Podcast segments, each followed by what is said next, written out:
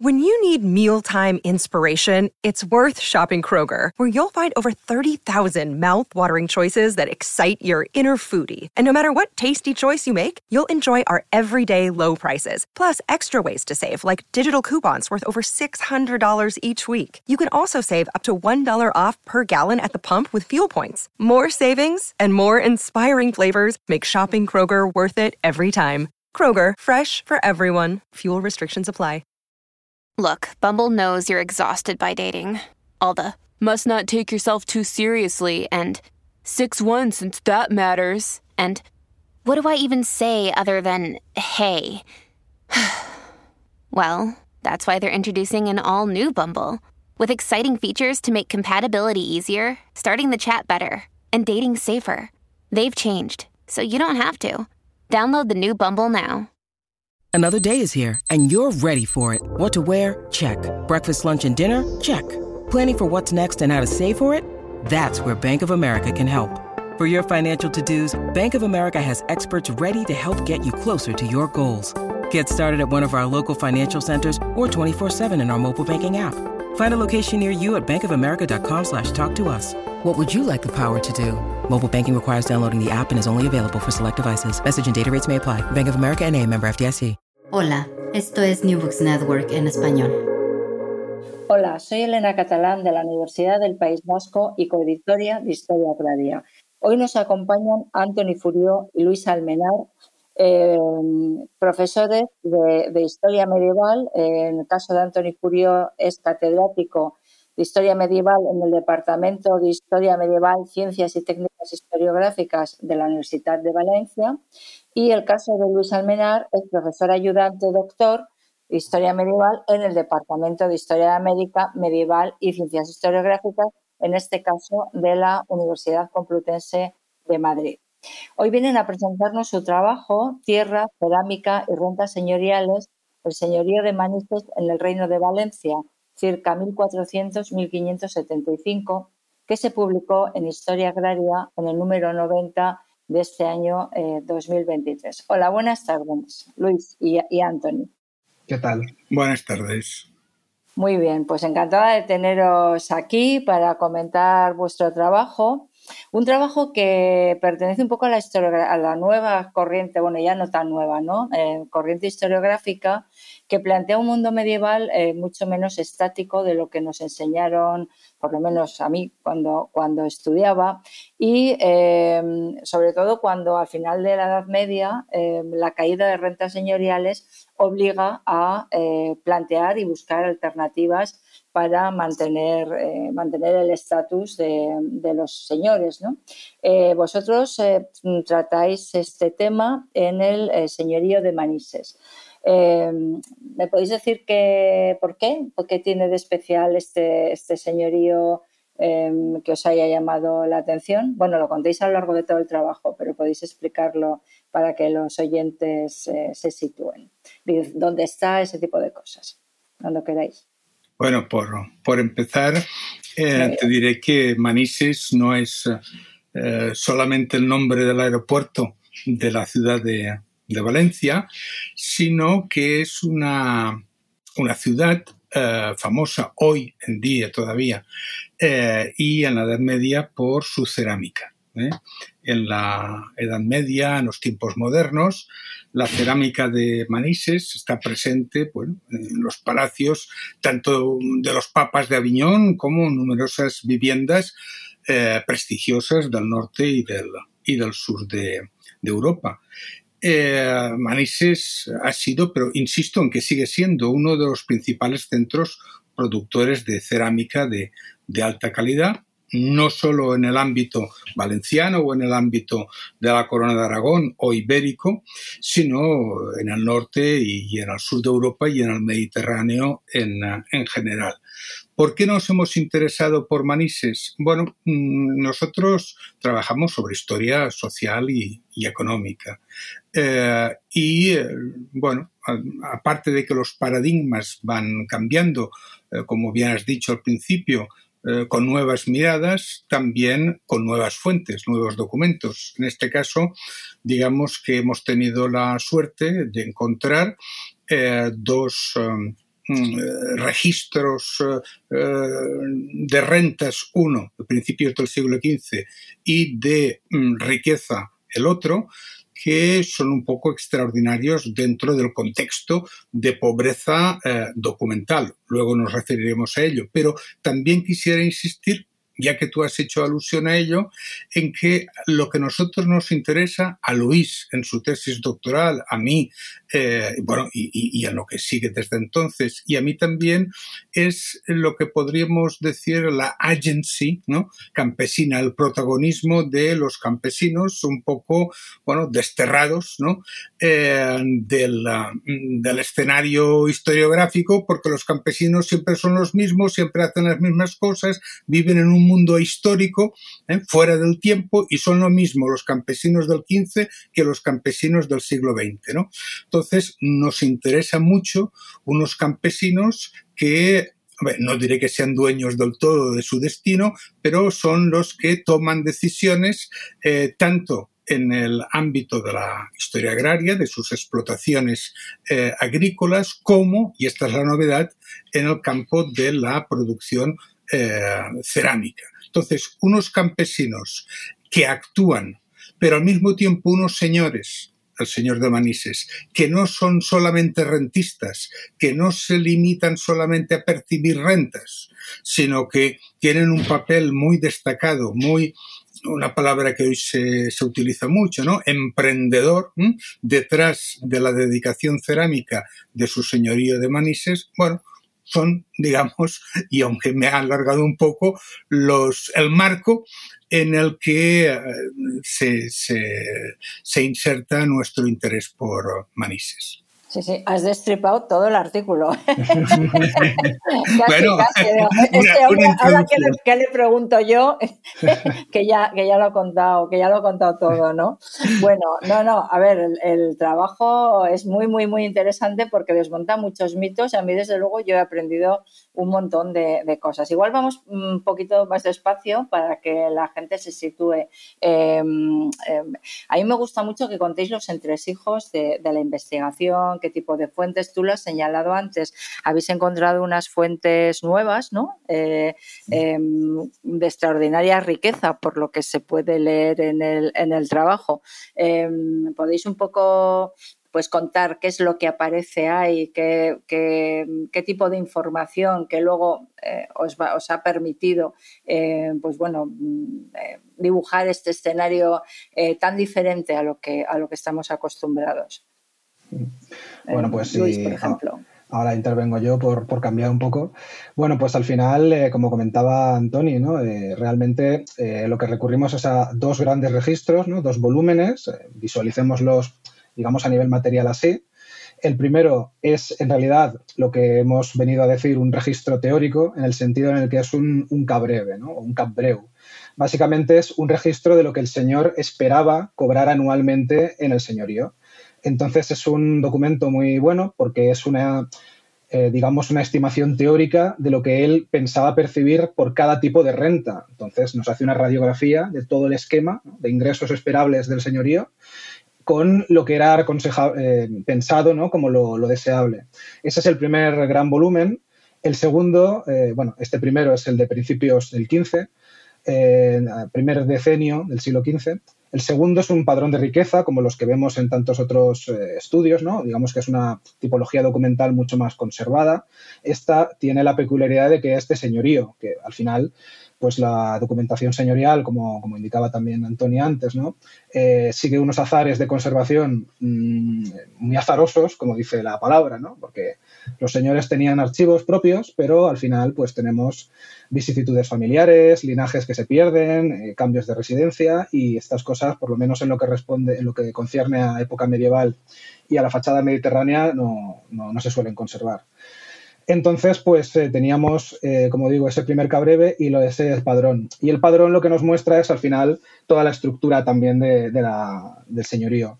Entonces, al final, pues esto es lo que nos permitía tener tres grandes momentos, principios del 15, principios del 16 y finales del 16, porque este segundo documento, el padrón de riqueza, se empleó dos veces. 1425, aunque se empezó a redactar en el 24, y 1575. Entonces, todo esto nos daba tres grandes momentos ¿no? para visualizar un poco lo que había ido pasando y lo que nos interesaba. Eh, volviendo un poco a la primera pregunta que hacías, eh, aquí en Manises tiene una, novedad más y es que no solo es la cerámica, sino que teníamos ya indicios mm, poco explorados desde hace bastante tiempo, historiográficamente, de que el señor había tenido algo que ver con el despegue de la producción. Eso era algo que en los años 80, eh, a través de contratos entre mercaderes y olleros del señorío, Pedro López Elum pudo estudiar y ahí veíamos la confluencia de intereses entre mercaderes y olleros. Nos veíamos con esa iniciativa. También era sabido que eh, el señor de Manises había tenido algo que ver en el despegue de esta producción de cerámica dorada, única, de calidad, que la hizo famosa por todo el Mediterráneo.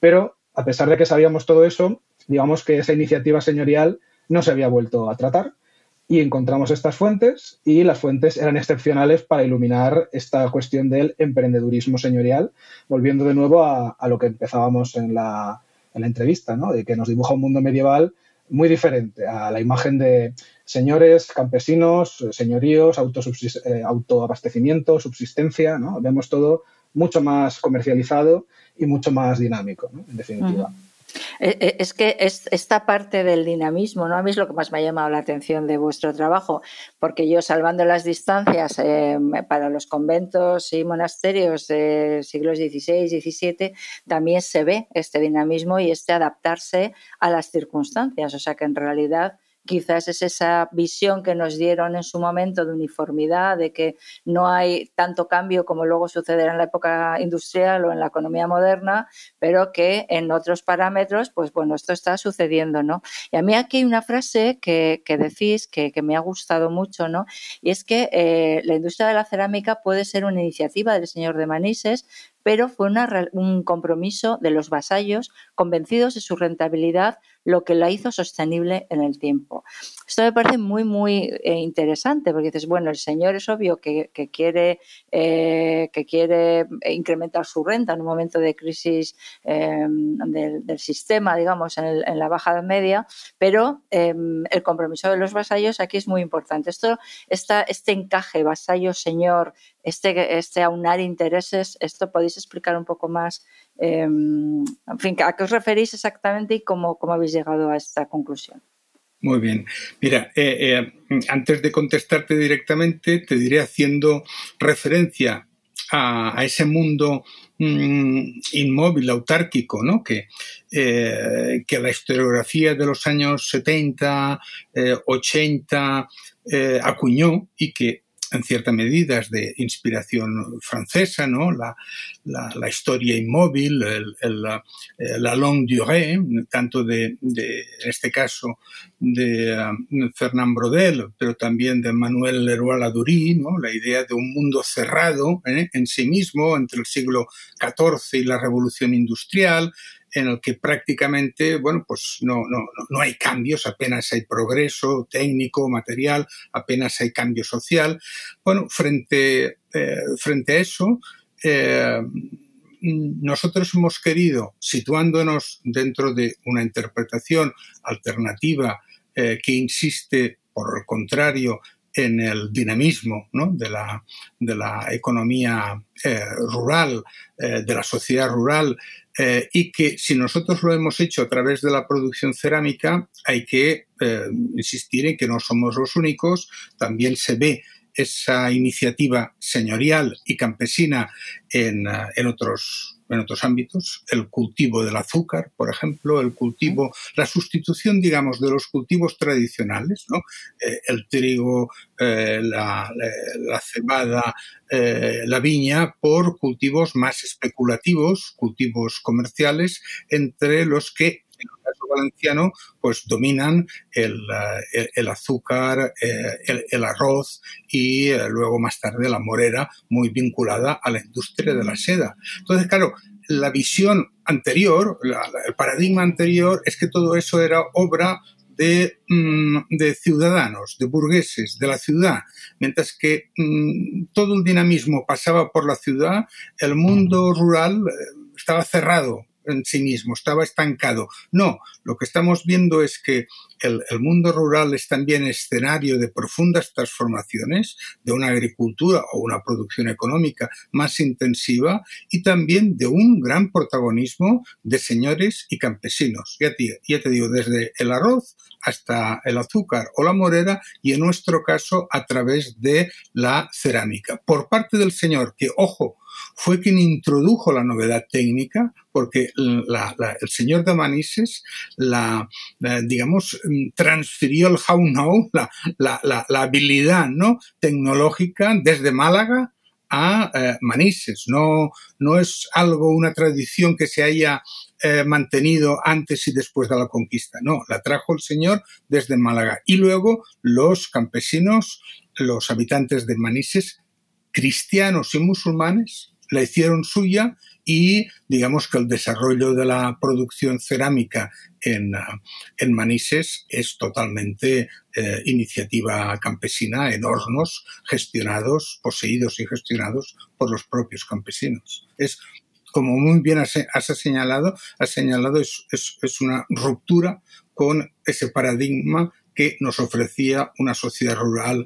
autárquica, encerrada en sí misma, reticente a los riesgos, reticente a los cambios. No, eh, este, este artículo pensamos que demuestra todo lo contrario. Todo lo contrario, sí, señor. Bueno, ahora acabas de señalar a los musulmanes, porque los has mantenido ahí ocultos, término campesinos. Eh, eh, claro, y, bueno, pues eh, en realidad otra de las cosas muy interesantes es precisamente esta, esta convivencia entre, entre campesinos musulmanes y campesinos cristianos, ¿no? Porque el tratamiento no era el mismo, ni desde el punto de vista fiscal, ni desde el punto de vista de las cargas de trabajo. En fin, ¿podéis aquí un poquito explicar eh, estas diferencias de trato entre unos y otros dentro, dentro del señorío? Pues mira, eh, eh, básicamente Manises es también especial porque nos presenta el caso de un señorío de población mixta. prácticamente a partes iguales, porque estas fuentes eran tan ricas que nos permitían poder saber la población que hemos estimado en unos 500 habitantes, eh, lo que nos llevaría a una villa mediana, rural, pero al mismo tiempo con, vamos a decir, algunos aspectos casi urbanos. Y, en definitiva, eh, una población mixta. Esto no es tan habitual. Tenemos poblaciones normalmente más, eh, digamos, cercanas a la costa, en grandes, en fin, las grandes ciudades del Reino de Valencia fundamentalmente es población cristiana y ya en los territorios más de interior del reino y hacia Aragón, hacia Castilla, la población es eminentemente musulmana, ¿no? mudéjar. En nuestro caso lo que tenemos es una población mixta y es muy interesante, en efecto, por ver la, coexistencia ¿no? de ambos, ambos colectivos y sobre todo, y es lo que venimos también a remarcar en el artículo, que uno de los mecanismos del señor tanto es la cerámica como la sobreexplotación de los vasallos mudéjares o musulmanes. Esto se lo pueden permitir porque, en efecto, eh, son vasallos de la población conquistada y esto es una cuestión que vemos a lo largo de, todo el reino de Valencia. Los vasallos mudéjares pagan más eh, rentas que los que son cristianos. Eh, aquí lo que hemos podido ver, en efecto, es que tenemos una enorme pluralidad de rentas y muchas de ellas, como un proceso, mm, vamos a decir, de aculturación o de apropiación cultural, eh, lo que vemos es que son por los nombres mantenidos de antiguos impuestos de época islámica, que ahora se reconvierten, se convierten en impuestos, impuestos no en rentas extra, muchas de ellas de capitación y de manera absolutamente arbitraria se imponen a estos eh, vasallos, de manera que en efecto pagan mucho más por todo. Y además tenemos otros, eh, otros pagos, otros, otras prestaciones que son más, como decimos en el trabajo, ¿no? más eh, humillantes que verdaderamente contributivas a, a la economía del señorío. Por ejemplo, pues los vasallos mudéjares tenían que entregar un huevo todas las semanas al señor de Manís. Eso, eso a mí me ha encantado. Te, además te lo iba a preguntar, a ver, ¿y qué finalidad tiene esto del, huevo semanal? Porque es como, como curioso por lo menos, ¿no? Sí, pues nada, pues es eh, una humillación, básicamente, y un símbolo, símbolo de sumisión. Eh, tenemos otras contribuciones que van en la misma línea. Creo que también teníamos eh, una gallina cada cierto tiempo. Es verdad que los cristianos también tenían que hacer este tipo de contribuciones simbólicas, pero en el caso de los musulmanes, pues lo que vemos es que son muchas más, más mm. frecuentes y, eh, bueno, pues al final es lo que lo que muestra, ¿no? Que es otro pilar fundamental para, para el señor. No solo es la cerámica, sino el hecho de que pueda explotar todo lo que él considere a, los vasallos mudéjares. Un apunte eh, sobre este tema para eh, también verlo desde otro punto es un comentario que nos hizo uno de los revisores del artículo y aquí, bueno, pues abro un pequeño paréntesis de reconocimiento a la importancia y al valor de los referees, de los, en fin, de, los, eh, de aquellas personas, ¿no? Que armadas de paciencia, pues se leen las primeras versiones de los artículos y ayudan, realmente ayudan con sus comentarios, sugerencias, observaciones. En este caso, la observación era el hecho de haber utilizado el adjetivo arbitrarios, que ahora ha repetido también eh, Luis, ¿no? Eh, a ver, desde un cierto punto de vista, todo se podría considerar arbitrario porque no es natural que se exijan, que se demanden, ¿no? Eh, rentas, nadie debería estar obligado a pagar unas rentas a un, a un señor que simplemente pone la mano, ¿no? Entonces, distinguir entre eh, rentas arbitrarias y otras que no lo son tanto, pues no, no debería ser así. Bueno, nosotros defendimos la, la utilidad del adjetivo porque las otras, las rentas eh, o las exigencias señoriales que no calificamos de arbitrarias, más o menos son racionales desde el punto de vista, ojo, desde el punto de vista eh, señorial, desde el punto de vista de la lógica económica del sistema feudal, mientras que otras no son eh, no, concuerdan con esa lógica. Y Luis ha utilizado otro adjetivo que también, eh, y, que tú has preguntado al respecto por lo del huevo semanal, que creo que es muy importante, es, es eh, el adjetivo de oprobiosas. Son rentas que no son tan importantes desde un punto de vista económico, pero sí desde un punto de vista social y cultural, porque son rentas que se imponen para humillar, son para, para, para, mm, para hacerle pensar al vasallo en este caso musulmán, que es un eh, sometido, que es un vasallo, que está sujeto a las exacciones que podríamos decir habituales y las que no lo son tanto, las que son eso, arbitrarias o. Eh, muy bien. Sí, no, no, a ver, claro, arbitrario efectivamente es todo desde el punto de vista que estamos en un régimen absoluto. esto, esto, es, así, ¿no? De todas formas, a mí sí que me gustaría señalar eh, con respecto a la cerámica, porque algún oyente puede estar pensando, bueno, vale, pues tienen cerámica, pero seguro que el peso de, la renta señorial eh, seguía estando en, la tierra.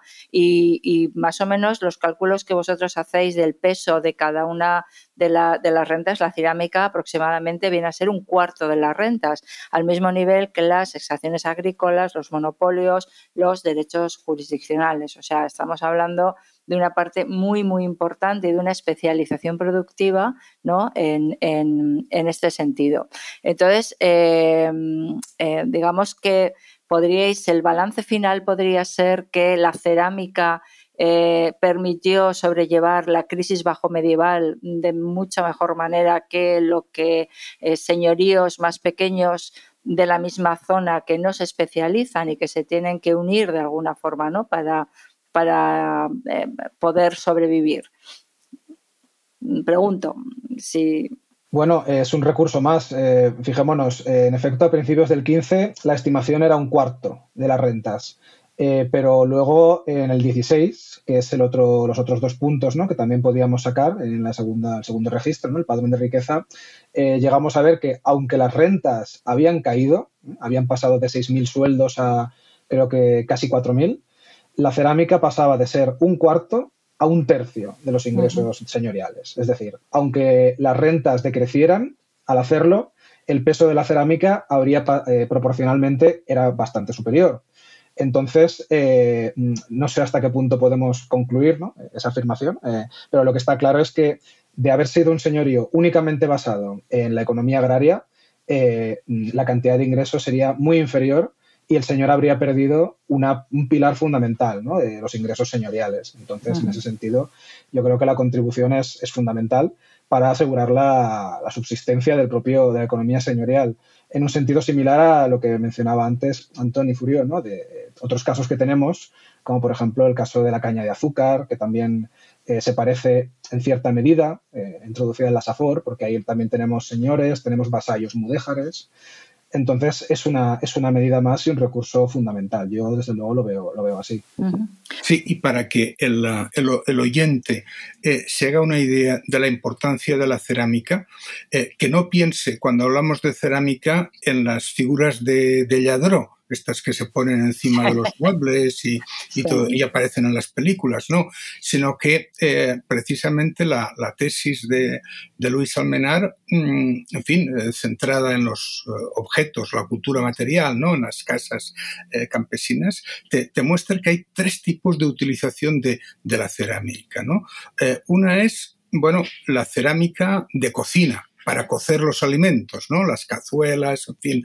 Eh, otra es la cerámica para, para, comer, servir en la mesa, ¿no? Los platos, eh, escudillas, eh, en fin, vasos, tal. Pero luego también están los la cerámica como contenedores, las eh, grandes jarras donde se guardan los alimentos, donde se guarda el vino, ¿no? En cántaros, donde se guarda el trigo. En fin, la cerámica es algo tan necesario, tan consustancial a la vida diaria en las eh, familias no solo campesinas, también urbanas, que la demanda es muy alta. Es altísima la demanda de objetos de cerámica. Y esa demanda se, digamos, eh, eh, se responde a ella con una producción fundamentalmente local o comarcal, de bajo, en fin, de bajo precio, también, pues, eh, en fin, de, de baja calidad. El caso de Manises vuelve a ser distinto porque aquí estamos hablando de una cerámica de mayor calidad, una parte importante de cuya producción va destinada a la exportación. ¿Eh? Entonces, claro, aquí las rentas que el señor eh, obtiene de la cerámica hay que tener en cuenta que no estamos hablando eh, de, la cerámica de la tierra, ¿no? que es el, nombre con el que se califica a, la, cerámica más común, o como podría ser las tejas que se, que se elaboraban en un tejar, ¿no? importante para la industria de la construcción. No, aquí estamos hablando de una cerámica de alta calidad destinada a las eh, casas eh, señoriales, burguesas eh, de la ciudad de Valencia, pero también de muchas otras ciudades de la península ibérica y sobre todo del Mediterráneo. Desde luego la, cerámica, yo os confieso que, me, la busqué, digo, bueno, vamos a ver exactamente cómo, cómo, es. Y la verdad es que es una cerámica muy muy bonita y muy especial, con un toque de metálico muy que le da un brillo y una consistencia muy, muy chula, vamos, eh, que no me extraña nada que se comercializara. Y una pregunta, ¿los canales de comercialización habéis visto algo? Eh, ¿Quiénes eran? Eh, los, eh, pues eso, los mercaderes, quienes sacan, qué tipo de contratos pueden tener con el señor. Esto en el artículo prácticamente no, no aparece o aparece mm. muy apuntado muy levemente o no lo recuerdo, pero no sé si podéis eh, aclararme esta pequeña duda que me ha surgido. Mm. Bueno, esto es otro, otra cuestión, ¿no? Directamente, y nosotros ya, desde luego, no la hemos abordado porque lo hemos centrado el trabajo en la fuente, en las fuentes que al final pues, nos, nos llevaban a la esfera productiva y del circuito de comercialización eh, habría que recurrir a otras, otra documentación. Sabemos mucho sobre la comercialización de esta cerámica, tanto en la península ibérica como en el Mediterráneo. Eh, tenemos que distinguir varios niveles, ¿no? Eh, mm, largo circuito, Sabemos que esta cerámica llega, eh, arqueológicamente se ha encontrado incluso en Rusia. A nivel documental, la documentan en Países Bajos, Inglaterra, por todo el Mediterráneo, cristiano y musulmán. Llega a todas partes. La cerámica de Manises. La península ibérica está inundada de estos productos y los rastreamos, por ejemplo, en los registros de las aduanas entre el Reino de Valencia y Aragón, estudiados por Concepción Villanueva, se ven envíos constantes. Por el Mediterráneo se redistribuía desde Valencia, iba a Mallorca y de Mallorca iba a Italia. En Italia, digamos que los productores locales fueron tan espabilados que acabaron consiguiendo imitarla, dando lugar a lo que se llaman las mayólicas, que son las eh, mismas lozas doradas, un poco más tardías, que eh, inundarán los mercados noreuropeos del 16 en adelante. Muy bien, pues muy interesante todo. No sé si queréis añadir algo más al Sí, sí, porque creo que todos los mm, elementos, eh, digamos, ilustrativos, porque voy a hablar de imagen, eh, son interesantes para el oyente. El artículo se ha centrado, como bien ha dicho Luis, en la producción. Y no tanto en el consumo y antes en la comercialización y la distribución. Pero eh, referido a este, a este punto que era el de tu pregunta, la comercialización, bueno, hay contratos entre eh, directos entre, eh, digamos, fabricantes, por llamarlos así, musulmanes, tanto de Manises como de Paterna, que es una villa gemela muy cercana, también caracterizada por, por la producción cerámica de alta calidad. Y mm, estos contratos eh, eh, se destinaban a eh, embellecer pues palacios o residencias en otras grandes capitales mediterráneas o de la Corona de Aragón. Entonces recuerdo el caso de una iglesia en, en Nápoles, mm, ahora mismo no, no, recuerdo el nombre, pero vaya, estuve, estuve hace, hace poco, donde el suelo de una de las estancias está decorado, el suelo, con eh, cerámica de, Manises. Y esta cerámica eh, está hecha, o sea, la decoración son caras de personas, ¿eh? hombres, mujeres, del siglo XV con diferentes atuendos y tocadas. Es eh, eh, no, no, tanto vestidos, porque son bustos, lo, que recogen las, las ah, piezas de, cerámica, pero, eh, por decirlo así, es un, una fotografía o un conjunto de fotografías de, cómo debían de ser los rasgos físicos ¿no? de los valencianos y valencianas comunes, corrientes, ¿no? Eh, a lo largo del siglo XV. Quiere decir que, además de su interés como material decorativo para el historiador eh, actual, tiene también, digamos, un, eh, otro, otro interés, ¿no? incluso antropológico y cultural, de acercarnos ¿no? a las caras de los hombres y mujeres de la Baja Edad Bueno, el arte siempre ha sido reflejo de, de su época. Da igual el qué y muchas veces nos da muchísima información eh, eh, de todo tipo, ¿no? Eh, pues mira, yo he estado en Nápoles, pero no me acuerdo de ese suelo. Ya voy a tener que, volver para, para, poderlo ver. Pues, pues muy bien, un placer haber compartido este ratito con vosotros, hablando de, de este tan interesante trabajo. Y, bueno, pues eh, las siguientes investigaciones que vayáis haciendo, sabéis que en Historia Agraria tenéis, tenéis vuestra casa para, para lo, que, lo que necesitéis. ¿De acuerdo? Bueno, y a los oyentes, pues hasta, hasta, el próximo, hasta el próximo episodio. Buenas tardes. Gracias por escuchar New Books Network en español.